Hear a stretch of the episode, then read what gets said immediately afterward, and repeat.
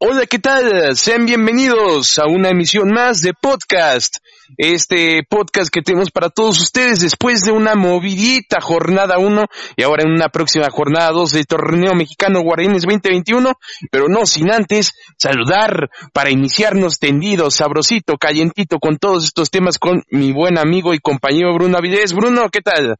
¿Qué tal, mi Kaiser? Muy buenas noches, muy buenas tardes o muy buenos días a la hora cual sea que estemos llegando e introduciéndonos hasta lo más incómodo y hasta lo más profundo de sus oídos, adentro de toda esa cerilla que seguramente tienen porque no se ha limpiado bien los oídos seguramente. Pero bueno, agradecerles a todos ustedes porque están escuchando, benditos a Dios, otro enorme, grande, grande y gigantesco podcast de Conversando con el Kaiser, con este par de vendehumos que usted no los va a poder dejar nunca de escuchar. Así es, Bruno, con todo el gusto de saludar a esa gente bonita que nos acompaña en su automotor, desayunando donde quiera que estén, eh, que estén bastante bien y con cuidado todo. Los invitamos a que se queden, no se despeguen de este podcast y en esta jornada uno que aún no caduca, al menos al momento en que está grabándose esto, podemos decir es que hubo distintos resultados, no vamos a profundizar mucho porque vamos a recitar la, la jornada siguiente, pero lo que sí podemos destacar son algunos de los partidos que llamaron la atención de este Guardianes 2020. Eh, uno de ellos, sin duda alguna, fue eh, este encuentro que, que tuvimos el día de ayer entre la máquina cementera de Cruz y el Club Santos, donde esta máquina que llegó con toda la esperanza, con toda la ilusión, eh, se cayó, se destrozó, se desmoronó ante este cuadro de Santos que ganó por la mínima ventaja con una excelente anotación por parte de Diego Valdés. ¿Cómo viste este encuentro, Bruno? Un duelo interesante por parte del equipo de Santos que pues tal vez no viene siendo la mejor temporada de ellos desde hace bueno, no fue la mejor temporada, su, la pasada no fue su mejor temporada con Guillermo Almada, creo que ha sido su peor su peor año quedándose prácticamente en, en, la orilla, en el repechaje tras ser goleado y eliminado en casa ante Pachuca. Pues ahora llega a casa, lo abre de buena manera contra un Cruz Azul que pues prácticamente se descarriló y se continúa descarrilando esa máquina desde el torneo pasado a sí misma. Y pues bueno, una genialidad de Diego, el chileno Diego Valdés, el chileno Valdés, prácticamente le pegó con rabia, como con un tubo, Kaiser, tú tuviste la oportunidad de estar en la transmisión de este partido y de narrar incluso ese clavo, ese único tanto y ese único clavo en el ataúd para la máquina el día domingo, pero Santos fue mejor en el partido, en trámites y en balance general, lo intentó más, estuvo en casa, supo presionar, un Cruz Azul que pues, al menos mostró un poco de carácter, un poco de sangre, pero a veces no, no termina por bastar, no terminan por coserse las habas con solo carácter que con Siboldi lo tenía, lo llegó a perder en algunos partidos, pero por lo menos tenía carácter, así que prácticamente Juan Reynoso no le movió absolutamente nada, donde arrancó con la misma oncena, Kaiser, que la que plantó Siboldi el último partido, y pues, bueno, Juan Reynoso que sabemos que apenas llegó, muy tarde en el torneo, no tiene una varita mágica, pero también es culpa de la directiva que Juan Reynoso haya llegado tarde y que se hayan tomado tanto tiempo en tomarse una decisión, así que pues el equipo lagunero, que no es tan sólido ni tan fuerte porque lo han desarmado para cultivar un poco más al, al Atlas, pues ahora le pega la máquina 1 a 0. Así es, un garrotazo que dan a la máquina cementera de Cruz Azul. Sin duda alguna tendrá que mover mucho sus piezas Juan Reynoso con sus asistentes, con todos sus allegados. Eh, para que esta máquina pueda volver a pitar. Y bueno, muy criticado, fue trending topic nacional en Twitter, este Cruz Azul por eh, esta derrota y sobre todo por eh, Julio César Ecata Domínguez, ya que hay algunas tomas donde se quita el momento de quedar remate el jugador de Santos y muchos dicen que por qué no fue con más carácter, ese capitán tenía que ir con todo, evitar que que ese balón pudiera entrar, aunque fue una, una pegada bastante fuerte por parte de, Diego Valdés, pero sin duda alguna le faltó un poco más esa disposición, siquiera para estorbar un poco de Julio César y Cata Domínguez, muy discutido ahí, lo, lo, que sí se puede decir es que no hay vuelta de hoja, y los Santos ahí en ese hermoso estadio, inaugurado en el año 2011 en un partido ante Santos de Brasil, ahí sacaron su primer victoria del año y tres puntos que valen oro, tres puntos que valen oro ante este cuadro de la máquina cementera de la Cruz Azul. Por otro lado, eh, en otro de los partidos que brillaron por la forma en que se reforzó el plantel, ese, y también por el arbitraje pésimo de Maganda, fue el partido entre los Diablos Rojos de Toluca, el cuadro Escarreata, donde tuvimos la posibilidad de narrarlo ahí en Fanáticos, eh, Bruno y un servidor y Papo Jiménez, estuvimos ahí llevándoles la crónica y en este encuentro nos llevamos distintas sorpresas, entre ellas pues el que designaran a un árbitro como Maganda, como colegiado de este encuentro, eh, y bueno, no lo llevó a buen puerto, hubo muchísimas decisiones que afectaron al cuadro cretano, que inició ganando por la vía penal con un gol de Sepúlveda, posteriormente cayeron goles de Castañeda, Canelo y de Michael Estrada, y los llaves rojos sacaron tres puntos fundamentales, pero una victoria agridulce, agridulce para los llaves rojos, ya que el arbitraje no fue de todo bueno, o, qué te parece, mi estimado Bruno? Sin duda, Kaiser, que en este partido, a pesar de que hay que ser llevado por los tres puntos y los reflectores como ir arrancando de buena manera en caso del torneo, pues no podemos descartar, descartar y dejar desapercibidos el terrible, el asqueroso, el fatal, el inoperante manejo del VAR y el asqueroso arbitraje que hubo en la tarde de ayer, el, del día domingo al mediodía, en la cancha del Nemesio 10 por Cadalín Maganda, este árbitro acapulqueño, que sí sabemos que hizo una huelga de hambre, que, que ganó la demanda contra Bricio, que le tuvo acusaciones de acusó de al buen Arturo Bricio de racismo, pero eso no le exime de su poca calidad, de su bajo nivel y de que no tiene las condiciones ni las habilidades ni el conocimiento del reglamento en su totalidad para poder pitar o para poder encontrarse dentro de la primera división del fútbol mexicano. En el ascenso fue muy fue bastante malito también su trabajo. Yo recuerdo también algunas veces que tuve la oportunidad de cubrir al, la liga de ascenso en el Agustín Coruco Díaz, cada vez que venía siempre cometía errores y bueno, lo mandaron desde la tercera división otra vez cuando ganó la demanda y llegó hasta la primera y prácticamente otra vez debut y despedida para Adalí Maganda porque tuvo un arbitraje de pesadilla, pero aún así, pues creo que Toluca lo ganó porque fue mejor en el partido, le quita eh, a Querétaro. Primero un gol en una salida de Luis García, muy mala salida de Luis García contra Sepúlveda, choca tras un centro del tren Valencia de Antonio Valencia, choca contra Sepúlveda, después remata la pelota, me parece que fue el, el número 8 del Querétaro, no sé si por ahí me tengas el, eh, el dato de quién era el número 8, Kaiser, pero él es el que remata la pelota, ya después eh, pues se viene el, el, el, penal de Querétaro, que también es un jalón por parte del stripper Salinas. Y bueno, también lo van a. El dorsal número 8, te confirmo, es Madrigal. Sí, es Madrigal, sí, es, es, Madrigal, gracias por el dato, Kaiser, que además es un excelente jugador, me gustó mucho cómo jugó, fue de lo más interesante de Querétaro, pero bueno, ahora el penal por favor de Querétaro el minuto 24, donde cobró bien desde los 11 pasos, se puso arriba la escuadra queretana, y, en un par de minutos prácticamente al 31 y al 32 Kevin Castañeda apareció desde fuera del área, le pegó atrás de la media luna en un impacto rasante a su segundo palo de, de guardameta Gil Alcalá y ya posteriormente, tan solo un minuto después, una enorme distancia, prácticamente puesta como con la mano, como si fuese un saque de banda de Rubén Zambuesa, pero no lo fue así, fue con esa zurda privilegiada que tiene, le pone una pelota a Pedro Alexis Canelo que se mete y se cuela adentro del área para rematar tan solo unos metros adelantito de donde se encuentra la luneta, remató de cabeza y cruzó inalcanzable para Gil Alcalá, la pelota más o menos a un metro y medio, un par de metros sobre el piso. Y bueno, ya para el segundo tiempo, existieron otro, otros errores, cayó el gol de, de Miquel Estrada, hubo un penal primero de Rodolfo Salinas que no marcó de un jalón dentro del área en un tiro de esquina, después se viene enseguida el gol de Miquel Estrada para poner el 3 a 1 y posteriormente a los 88, 87 minutos de partido es cuando existe una mano dentro del área en una pelota que viene de un rebote en un centro de Antonio Valencia que lo rebana Zambuesa, la pelota pica y cae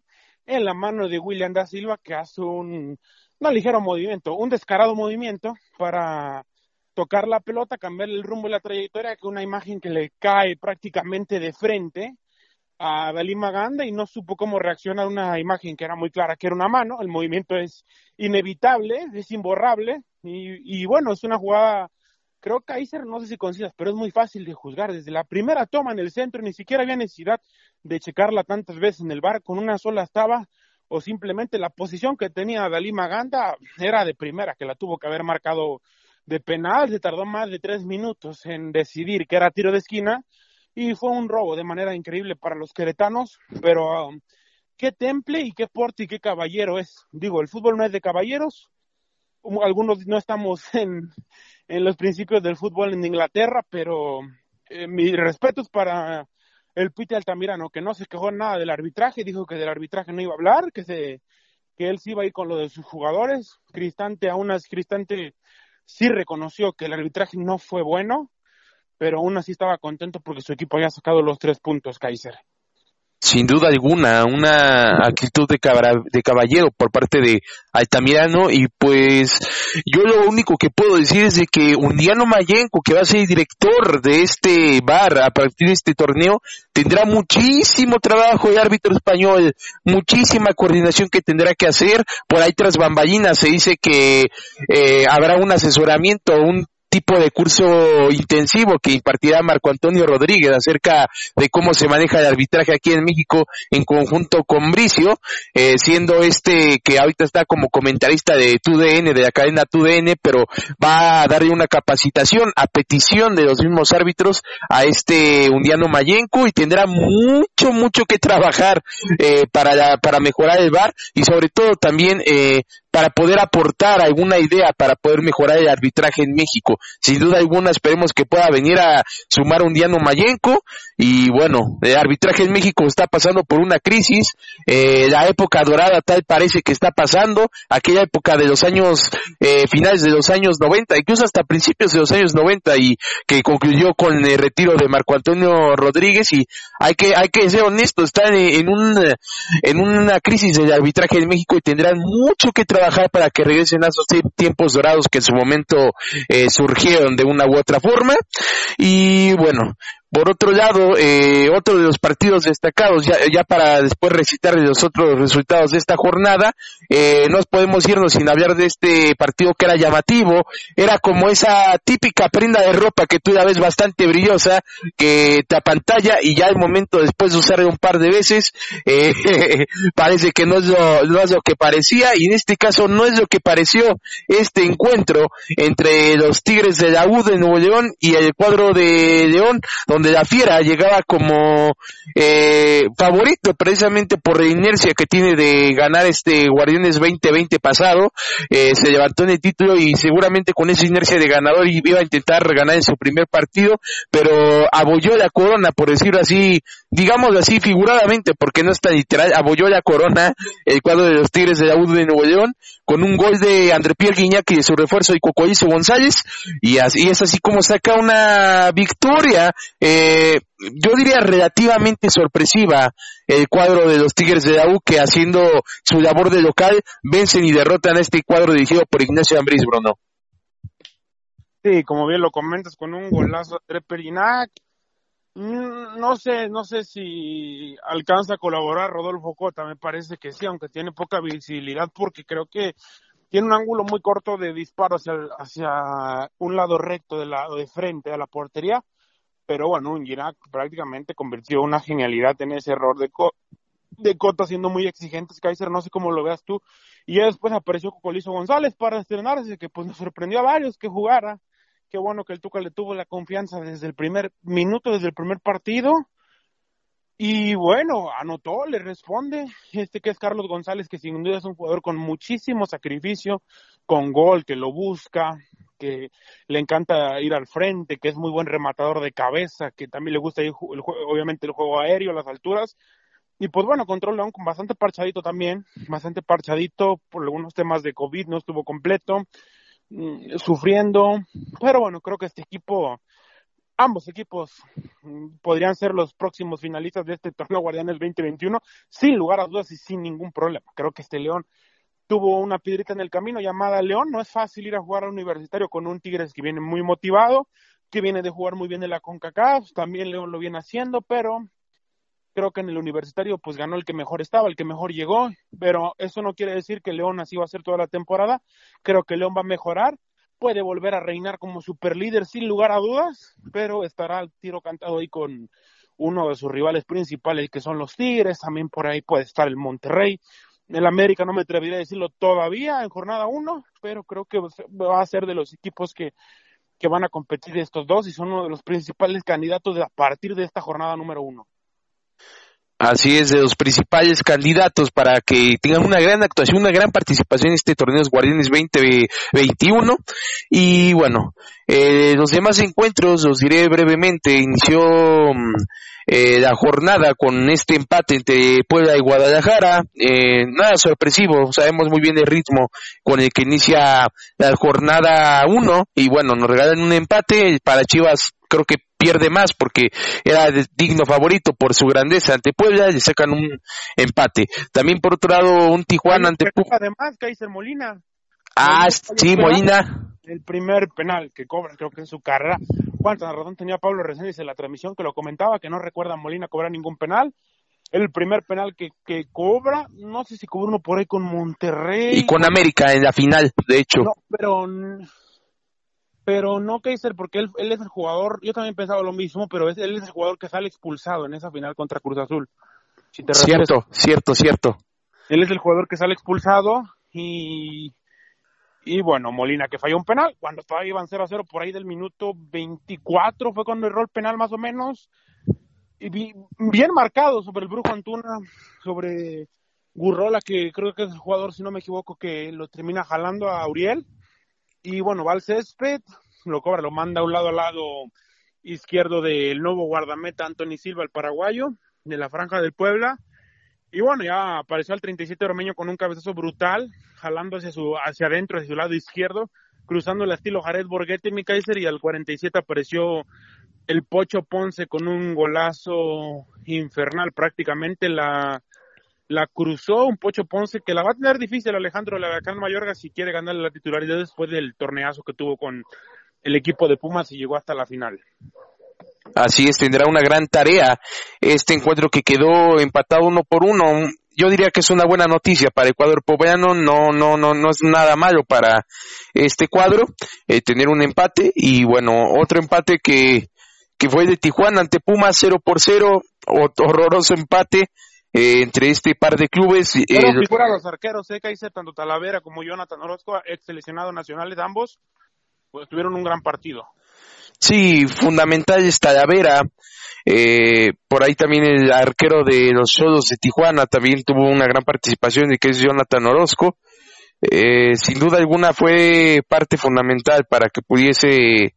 eh, ser este esta valla invicta en cero y bueno un partido que, bueno, un par de equipos que tendrán que trascender en su estilo y sus métodos de juego para ir mejorando paulativamente en el torneo y en el caso de Pumas suplir una baja tan delicada como la de Cocoizo González que queda a la interperie con dinero solo como, como hombre de experiencia, como hombre gol al frente, ya tiempo al tiempo, veremos qué es lo que viene para este cuadro universitario. Y bueno, otro partido que fue por parte del jefe Boy bastante interesante con el Mazatlán ante el cuadro de Necaxa, el Necaxa de licenciado, eh, cae ante Mazatlán 3 por 2, eh, con goles de Aristeguieta, con goles de Vargas, con goles de Zambetso, y por parte de Necaxa gol de Delgado y gol de Cendejas. 3 por 2, un marcador que sin duda alguna eh, es muy bueno para Mazatlán, que yo comentaba, Bruno, que este pudiese ser el caballo negro. Si bien se lo propone, no quiero echar campanas al vuelo, pero pintaría como un caballo negro. Eh, el equipo de Mazatlán, eh, yo creo que el repechaje podría meterse, no lo veo en uno de los ocho primeros. Si acaso accede a la liguilla en el repechaje, pero a mí no me logra por cautivar ni por convencer, difiere un poco de ti. Pero bueno, se ha reforzado de buena manera. Viconis, también está Lolo Reyes, Aristegueta, Camilo Zambeso, tiene cosas interesantes arriba. Creo que el problema es abajo, pero arriba nos puede demostrar que tiene fútbol mientras que el profesor Tomás Boy no pierda la cabeza. Y un Necaxa que creo que ese torneo va a volver a sufrir, va a intentar volverse a meter de repechaje como no pudo el torneo pasado que se quedó a un, punto, si no me equivoco, accedió Toluca el último al repechaje, no a la liguilla, y pues bueno, sabemos que este Necaxa a veces logra hacer equipos compactos, al final del torneo se pone las pilas, gana cuatro o cinco partidos y siempre está ahí en la pelea, pero no lo veo más allá de, un repechaje de unos cuartos de final para ser totalmente honestos con este poco plantel que tiene, o si no poco plantel, pues es inferior al de muchos equipos en la Liga MX. Así es, un plantel no muy vasto. Y bueno, también tenemos otro encuentro donde el Vasco Aguirre hace su presentación ante el cuadro de Atlas, una tragicomedia donde inicia el cuadro de Monterrey ganando al, segundo número 42 con gol del mellizo Funes Mori y posteriormente también otra anotación de mellizo Funes Mori, este siendo el tercer doblete en el Estadio Jalisco que marca este jugador argentino y bueno, una victoria, una presentación digna para el Vasco Aguirre. Ojo, Atlas no es parámetro con todo respeto y no lo digo precisamente porque tenga mal plantel o, buen plantel en estos momentos, sino porque viene de hacer unos torneos desastrosos, Bruno. Sí, una de las que desafortunadamente se le lesionó Julito Furcha a dos minutos de arrancar el torneo. La semana pasada se le fractura el tobillo, prácticamente estará todo el torneo fuera o si acaso regresa para la jornada. Si somos muy positivos, podría regresar más o menos de la jornada 12, 14 ya, cuando el equipo tenga muy pocas posibilidades de calificar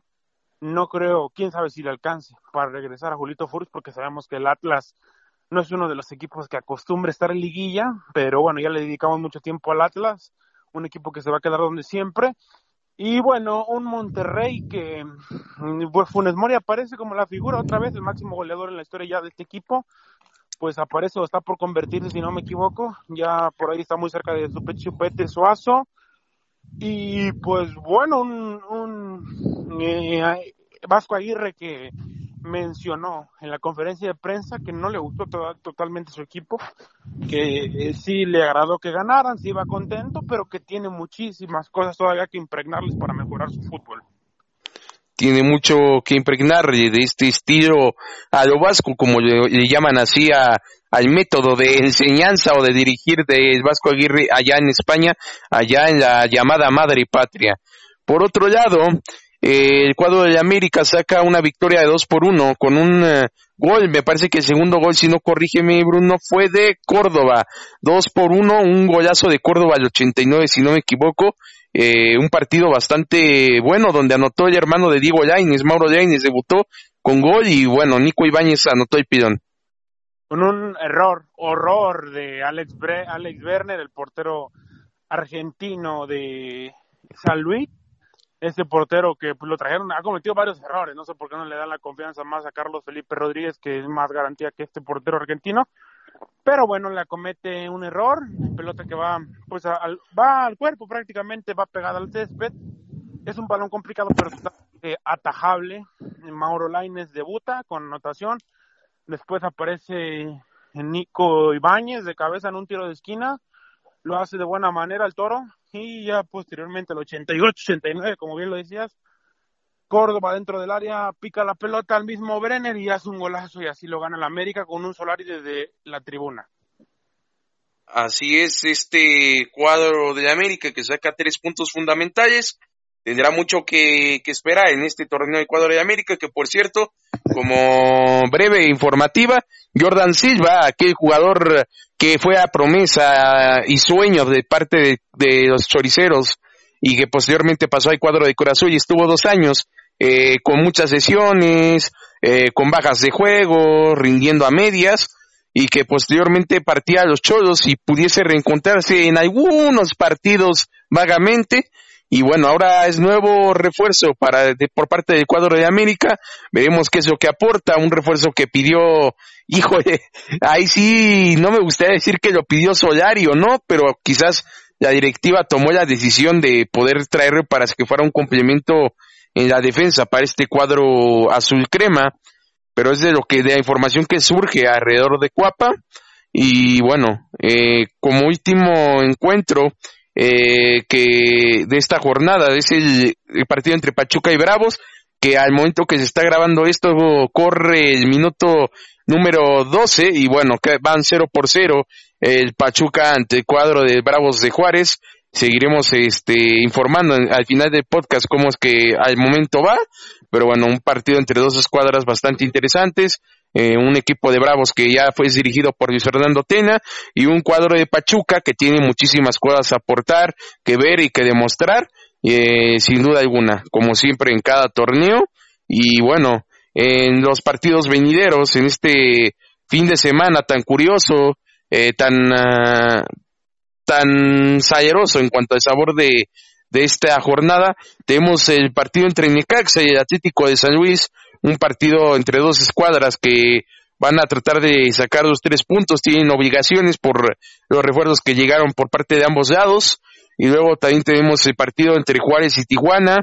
partido que sin duda alguna, un clásico de la frontera, eh, así se auto, autodenominado precisamente por la cercanía relativa entre, eh, bueno, con la frontera que divide a Estados Unidos. Y bueno, eh, tendremos un partido, no me gustaría decir que atractivo, pero sin duda alguna que será de interés para, para allá la gente del norte. Por otro lado, un partido que sí, sí vale la pena eh, extenderse y analizar ese partido entre Guadalajara y Toluca, que sin duda alguna no es un clásico, Bruno, pero ya es un partido que tiene cierta tradición por los duelos que se han dado entre ambas escuadras. Sí, un partido interesante este de Chivas contra Toluca. Toluca que tiene muchísimo tiempo que no gana en el Akron. Toluca que llega con victoria. Un Chivas que llega, no sé si urgido porque es jornada 2, pero que si llega con el pendiente de no haber obtenido la victoria en el primer partido, de que la, desechó por un penal. Y bueno, llega con un tanto de presión, no tan, yo no diría tanta presión, es jornada 2, pero sí, con un compromiso de abrir bien en su casa el equipo del rebaño sagrado, mientras que un Toluca que pues a pesar de la ayuda arbitral, sabemos que no tiene la culpa tal vez este equipo de Toluca del pésimo y de la poca capacidad que tiene el acapulqueño para pitar, pues eh, creo que es uno de los partidos más interesantes de la próxima jornada, donde veo el tiro bastante parejo, bastante parejo, porque Chivas eh, necesita ganarlo en casa y porque Toluca pues llega de una buena victoria y después de por ratos, Kaiser, eh, mostrar un fútbol que no había mostrado en mucho tiempo, por ratos, no todo el partido. Así es, un equipo de Toluca que tiene un recto bastante agradable ante este partido de poder demostrar que no solamente fue por beneficios arbitrales la victoria pasada, sino que tiene ese buen fútbol que le gusta tener a Hernán Cristante, uno de los grandes jugadores que se notaron y que sigue mostrando su maestría es Rubén Zambuesa, que sigue dando pases como con un guante, con su pierna izquierda y con su pierna derecha, con ambas piernas, tiene mucha calidad y brillo, a pesar de que ya está rozando los 37, si no es que ya tiene 37 años, este jugador eh, oriundo de la cantera de River Plate, sin duda alguna es un jugador magnífico que, que, que, habrá que seguir en este encuentro, puede ser pieza fundamental, y bueno, a seguir demostrando también el talento de los refuerzos del cuadro Escarlata, el cuadro de Guadalajara, pues como local tiene ese pequeño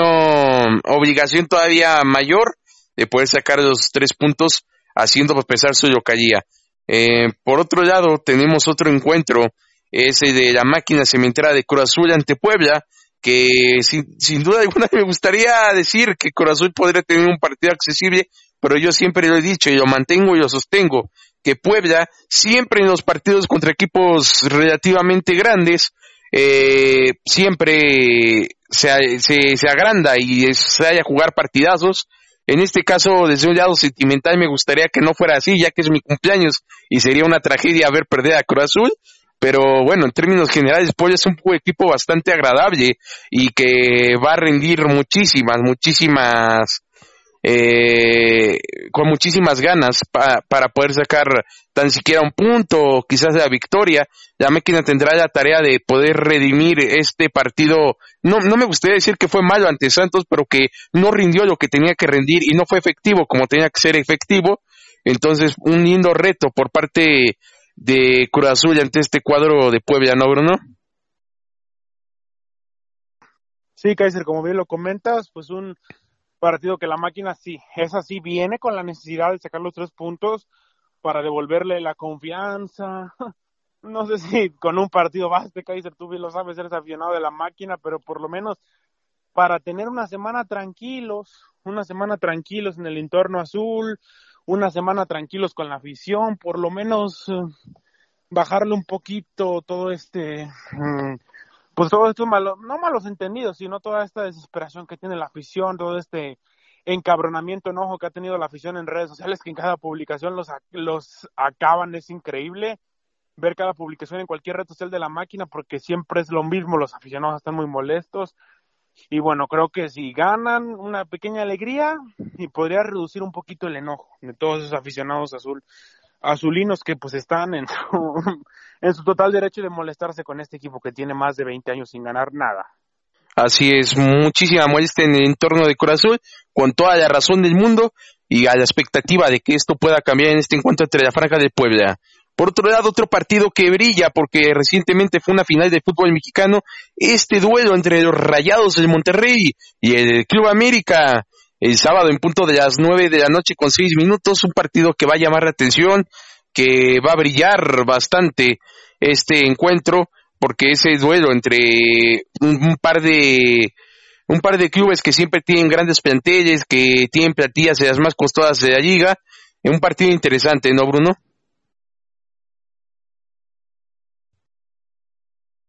Sí, un partido interesante, que ahí se estaba teniendo problemas con mi audio, pero bueno, un partido interesante entre ese de Monterrey contra las Águilas del América. Y bueno, un América no le acostumbre bien en la Sultana del Norte, en el BBVA no le ha acostumbrado a ir bien. Un Javier Aguirre que se va a ver después de mucho tiempo con el América, buena prueba. Tendrá que, tendrán que mejorar mucho ambos equipos después de lo demostrado en la jornada 1. Un América que no convenció, le costó mucho trabajo, lo puso entre las cuerdas en un momento del partido de San Luis y puso un Monterrey que, como bien lo decías hace unos minutos, no es mérito enfrentar tanto el Atlas y bueno, que tienen otra oportunidad para reivindicarse y apenas en la jornada 2 creo que será el mejor partido de esta jornada, este Monterrey contra América, acompañado de ese Chivas Toluca. Así es, este, este partido que sin duda alguna será eh, clave en esta jornada, será de esos partidos botaneros que despertarán distinta expectativa, muchos regios, a lo mejor acá de este lado de la zona centro del país. Ni siquiera sabemos de eso, pero eh, allá hay un como tipo clásico que ellos denominan porque es equipo capitalín ante equipo regio y sin duda alguna levantará la expectativa ya en zona regiomontana el enfrentar a Ecuador de América y acá pues simplemente es un duelo ante un, ante un gran equipo por parte de los aficionados capitalinos de América y bueno, será interesante, será interesante medir los poderes, dos fuerzas entre dos grandes instituciones eh, en los últimos años en este país, en México. Por otro lado, Pumas ante Mazatlán, un partido 12 del día, un partido perfecto, perfecto, pinta para insomnio, esperemos que no sea así. Para echar pestaña, un partido perfecto para echar pestaña, claro que sí. Si usted tiene, tiene problemas de dormir, no busque más y pueden, éndale en el canal de las estrellas el día domingo al mediodía y usted va a poder dormir de buena manera. Así es, así es. Sin duda alguna, en lo personal preferiría que pasen la risa en vacaciones, pero hay que poner al partido entre los Pumas y el cuadro de Mazatlán y sin duda alguna llamará la atención de sus aficionados. De, Cantinflas o de la India María nos divertiríamos más, pero bueno, tenemos este Pumas contra Mazatlán. A ver qué demonios pasa. Creo que Pumas tendría que ser el ganador de esta serie, aunque la temporada pasada, en el primer partido en su historia, en el Kraken, aclaro, quedaron 0-0 y fue horrible. Fue espantoso el partido. No le pudo dar Pumas a Mazatlán. Pero ahora la altura es otra cosa. Eso sabemos que hace mucho calor en el puerto, pero no tienen el factor de la altura. Y un equipo que siempre que viene al nivel del mar, viene al nivel del mar, que llega, pisa el sol cancerígeno de Ciudad Universitaria, pues llega a afectarle bastante eso puede jugar a favor para el cuadro eh, de Pumas de UNAM. Está obligado en el papel a ganar a Mazatlán, es una obligación total. Y bueno, eh, tenemos el día domingo otro partido que es denominado clásico del norte eh, por algunos periódicos, algunos diarios allá en, en Torreón y viceversa, también allá en Monterrey, el clásico del norte, ya que hubo una rivalidad de dos competiciones seguidas de CONCACAF enfrentándose en fases definitorias y este este cuadro de Santos tratará de sacar la, victoria ante este cuadro de los Tigres de, de la U de Nuevo León. Partido agradable, también partido pintoresco para este domingo, Bruno. Sí, un partido pues un partido agradable para este, este domingo, un equipo de Santos que pues intentará otra vez, intentará otra vez sacar la, la, victoria como local, recibiendo de manera consecutiva por segunda ocasión en el, en el torneo. la segunda jornada contra el equipo de Tigres que viene de ganar y está parejo el tiro, está parejo el tiro. Sabemos que la casa del dolor ajeno pesa mucho, mientras que un equipo de Tigres que a veces nos suele dar muchos contrastes y nos suele dar muy malos partidos, pero aún así creo que eh, yo iría, yo si tendría que apostar iría con el equipo de Santos. Sin duda alguna, el equipo de los Santos de Laguna, el cuadro de los guerreros que se reforzó eh, bueno, no diría que bien, pero se reforzó con lo, con lo que puede ayudar a cumplir un gran torneo y tiene un, un plantel prometedor. Por otro lado, tenemos el partido entre Querétaro y Atlas, que no hay mayor análisis, solamente darles la bendición a ambos cuadros, al Pita Estamirano, para que pueda hacer un gran encuentro y también al, a Diego Coca de Timonel de Atlas, eh, sin duda alguna, y pues que sea un partido agradable inicio domingo en punto de las nueve de la noche. No hay mayor cosa que desglosar, simplemente que ambos planteles puedan revivir, que puedan tener un gran torneo, eh, el mejor de los éxitos en ese encuentro en punto de las nueve de la noche. También tenemos el lunes, Bruno, un casi contra hermanos, un casi contra brothers de Grupo Pachuca, eh, León eh, ante el cuadro de los Tuzos del Pachuca, que irán a visitar la casa de recién campeón en el No Camp partido agradable. No, no, yo no, yo no creo en que esté acordado algo entre ambos, más allá de que tengan el mismo dueño, pero sí existe una obligación moral por parte de ambos clubes de dar lo mejor, ¿no? Sí, existe una obligación, porque bueno, qué bueno que lo ponen en jornada 2 para que no se presta ningún tipo de, o se malinterprete ningún tipo de resultado aquí de amaño, que no los hay, no los hay en el fútbol mexicano, nunca los ha habido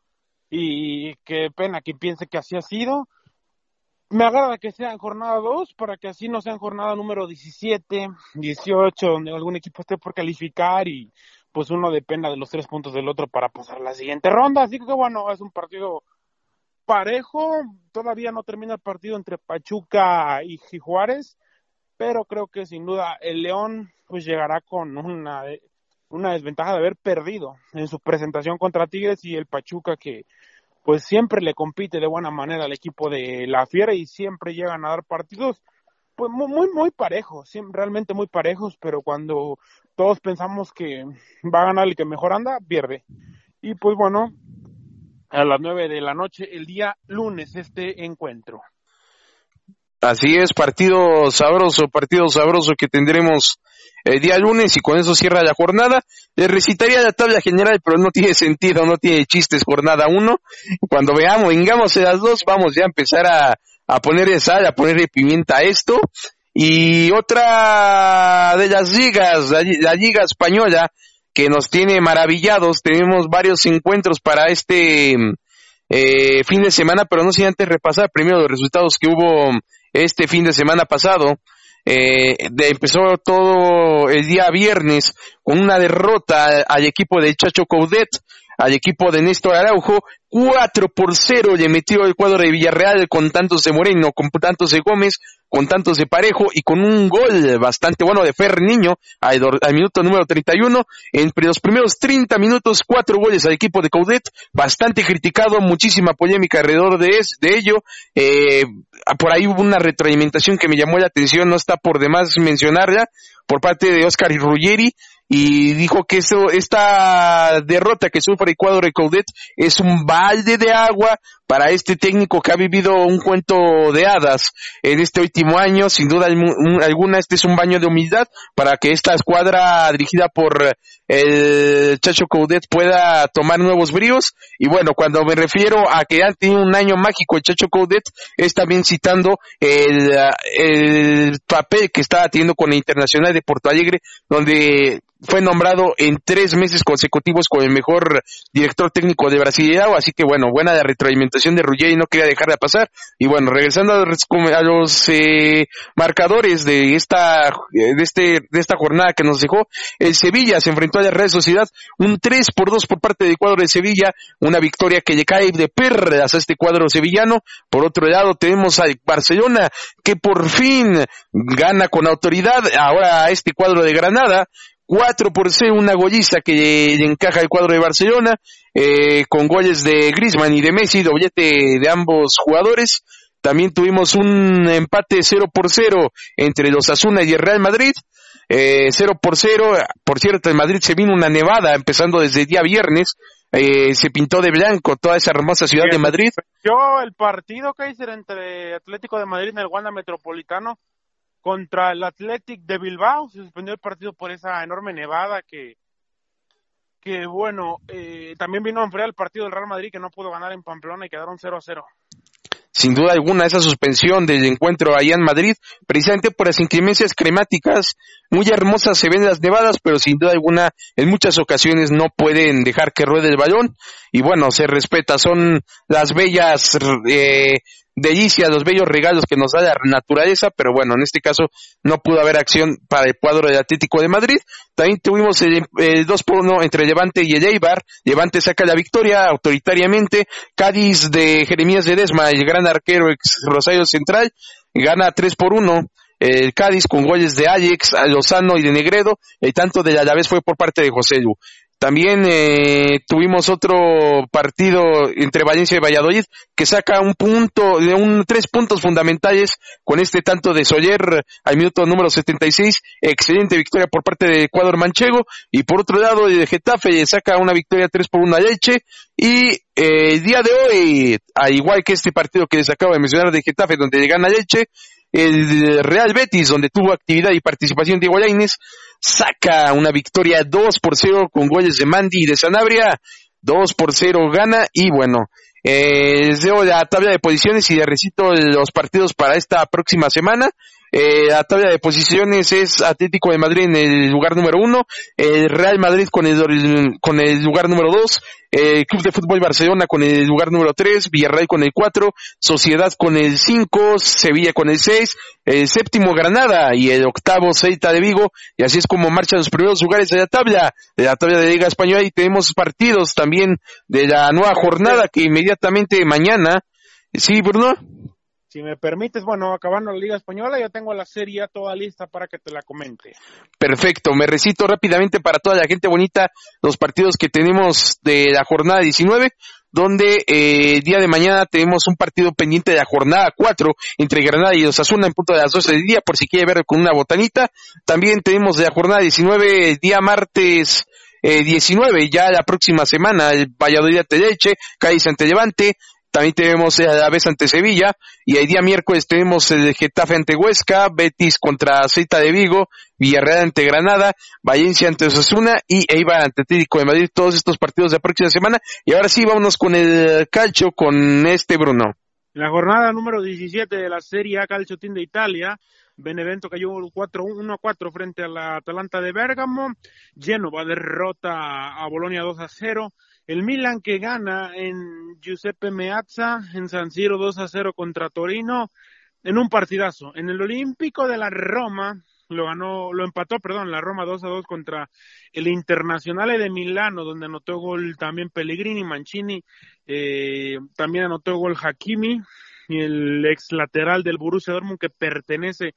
al Real Madrid, un Parma que en la casa de la cuna del queso parmesano no pudo ante la Lazio, 2 a 0 ganó el equipo capitalino ludinense que cae en su casa 2 a 1 eh, ante el equipo de Chucky Lozano de la, de la Napoli que tuvo actividad. Un Elas Verona que vence 2 a 1 el Crotone. El equipo de la Flor de Liz Fiorentina que gana 1 a 0 ante el Cagliari. Una Juventus que vence 3 a 1 al Sassuolo con un gol de Cristiano Ronaldo al 92. También Aaron Ramsey y Danilo y un gol de mm, Dafrel de Sassuolo. Puso el 3 a 1 en Juventus Stadium y bueno, el Spezia que acumula su segunda victoria consecutiva, le, dio confianza ganarle al Napoli la, jornada pasada y gana contra la Sandoria, mi buen Jan. El Milan sigue de líder con 40 unidades. El Inter no supo aprovechar su partido contra la Roma y, y se queda en segundo con 37. La misma Roma tiene 34, está en tercera posición. La Juventus que acecha con 33 puntos en el cuarto sitio.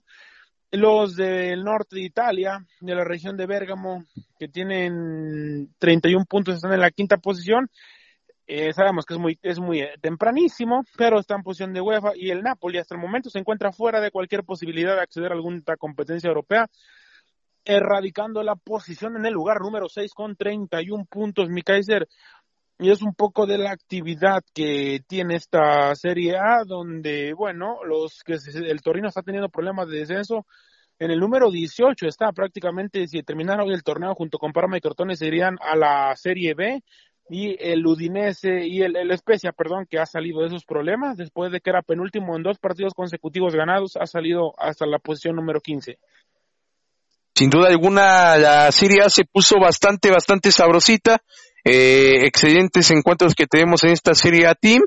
Y bueno, sin duda alguna, eh, la Serie A el fin de semana nos cautivó con, con muchos resultados bastante interesantes. Me da muchísimo gusto también que Irving Lozano siga teniendo participaciones bastante buenas por ahí con ese penal que, que, que, que provocó. La verdad que bueno, que bueno, me da muchísimo gusto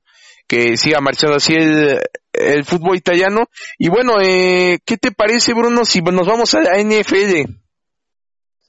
Claro que sí, muy buen Kaiser. Claro que sí, vamos a hablar un poco de los emparrillados, donde, bueno, hay muchas noticias desafortunadas, sobre todo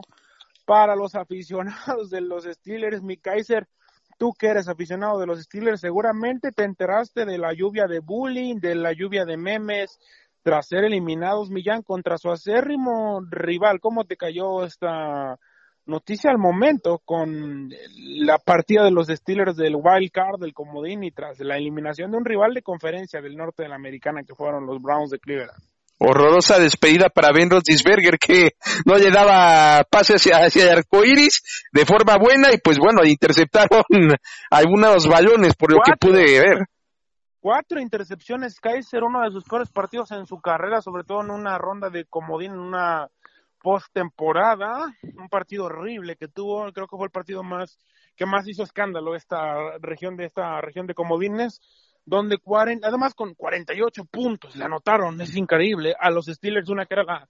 segunda mejor defensa contra el pase durante toda la temporada lo fue, unos Steelers que aguantaron 11 partidos siendo invictos, que impusieron una nueva un nuevo récord de franquicia.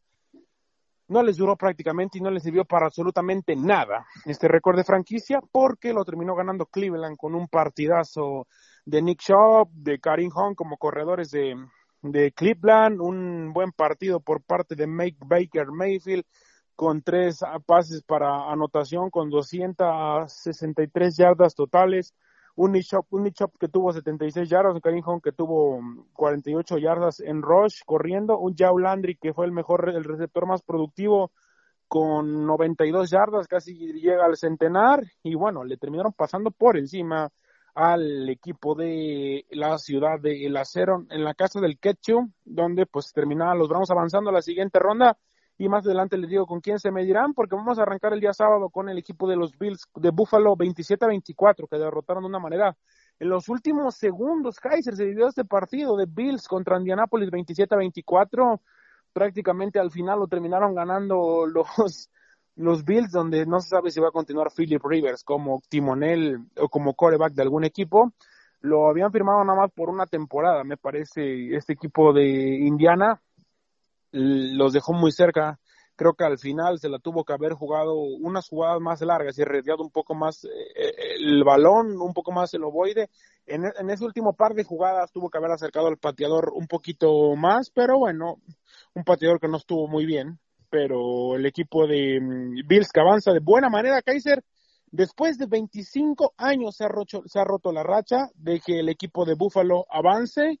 a una postemporada después de, bueno, para regresar a un wild card tuvieron que pasar desde el año 95, ahora está volviendo a un duelo divisional. Y la, una de las sorpresas más grandes después de la de Browns es el equipo de Seattle Seahawks que se quedó fuera jugando como local en el Century Link Field en la bahía de Washington en la ciudad, en la hermosa ciudad de la aguja espacial de Seattle que cayó ante los Rams con un pésimo partido y horrible partido de Russell Wilson, creo que uno de los peores en su carrera, donde Aaron Donald, el liniero, perdón, el guardia, guardia frontal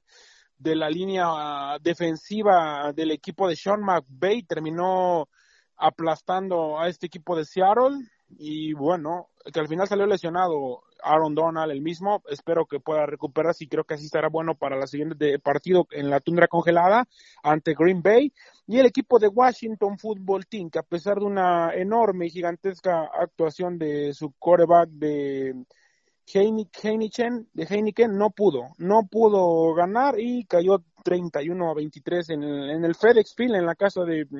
del Washington Football Team, ese equipo que de manera increíble se quedó sin nombre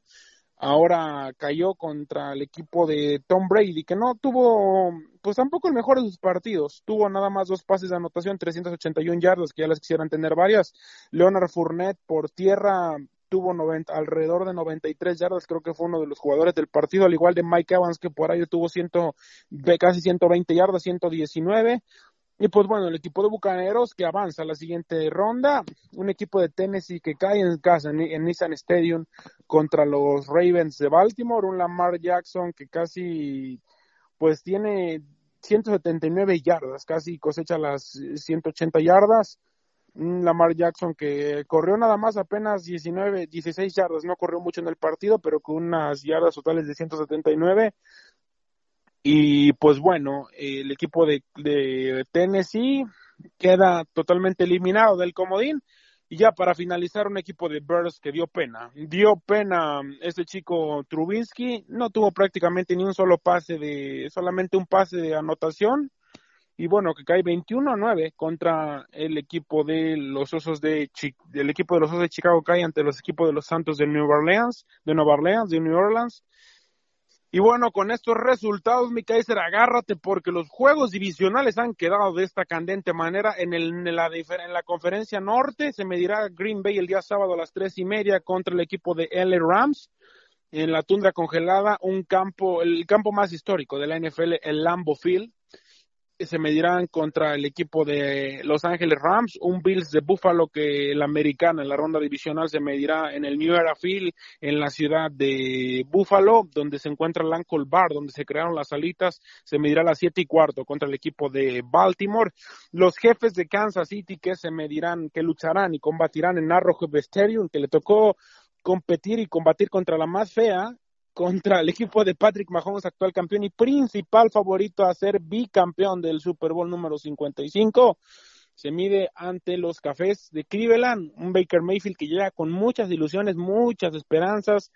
A ver si le termina por alcanzar a este equipo de Cleveland. Sin duda que si Cleveland Kaiser, si Cleveland le elimina a los jefes, sería total una sorpresa que nadie se, espera, se esperaría y sin duda que se convertiría como uno de los principales candidatos. Haz de cuenta como si el Atlas estuviera prácticamente en una semifinal, en una semifinal si es que lo logran derrotar a, los jefes y logran derrotar al, a Tigres o a León. Y bueno, un Santos de Nueva Orleans que se mide ya el día domingo a las 5.40 contra Tampa Bay en un, en un buen partido donde Drew Brees posiblemente pueda ser su, su último partido o posiblemente, no, bueno, Brady ha dicho que jugará otro año por lo menos,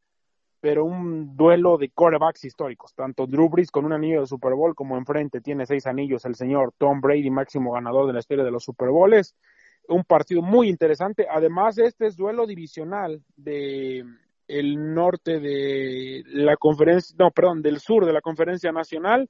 y bueno, son los partidazos que tenemos en la ronda divisional Kaiser de la National Football League, donde ya se, se cuece y se cocina el mejor fútbol americano de, de todo el año. Prácticamente en estas rondas de playoffs es cuando más espectáculo hay, que sin duda no nos ha decepcionado en nada hasta el momento, dándonos un par de sorpresas en esta ronda de wild cards de comodines.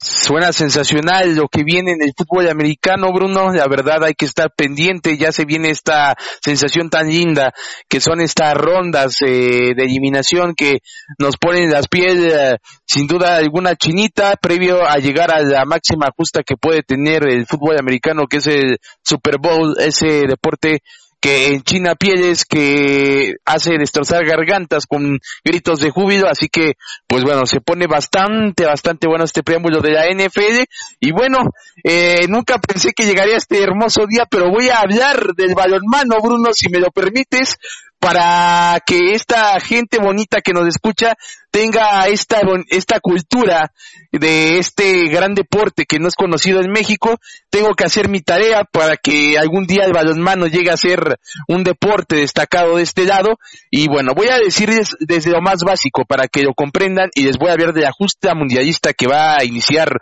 este día miércoles. ¿Qué es el balonmano?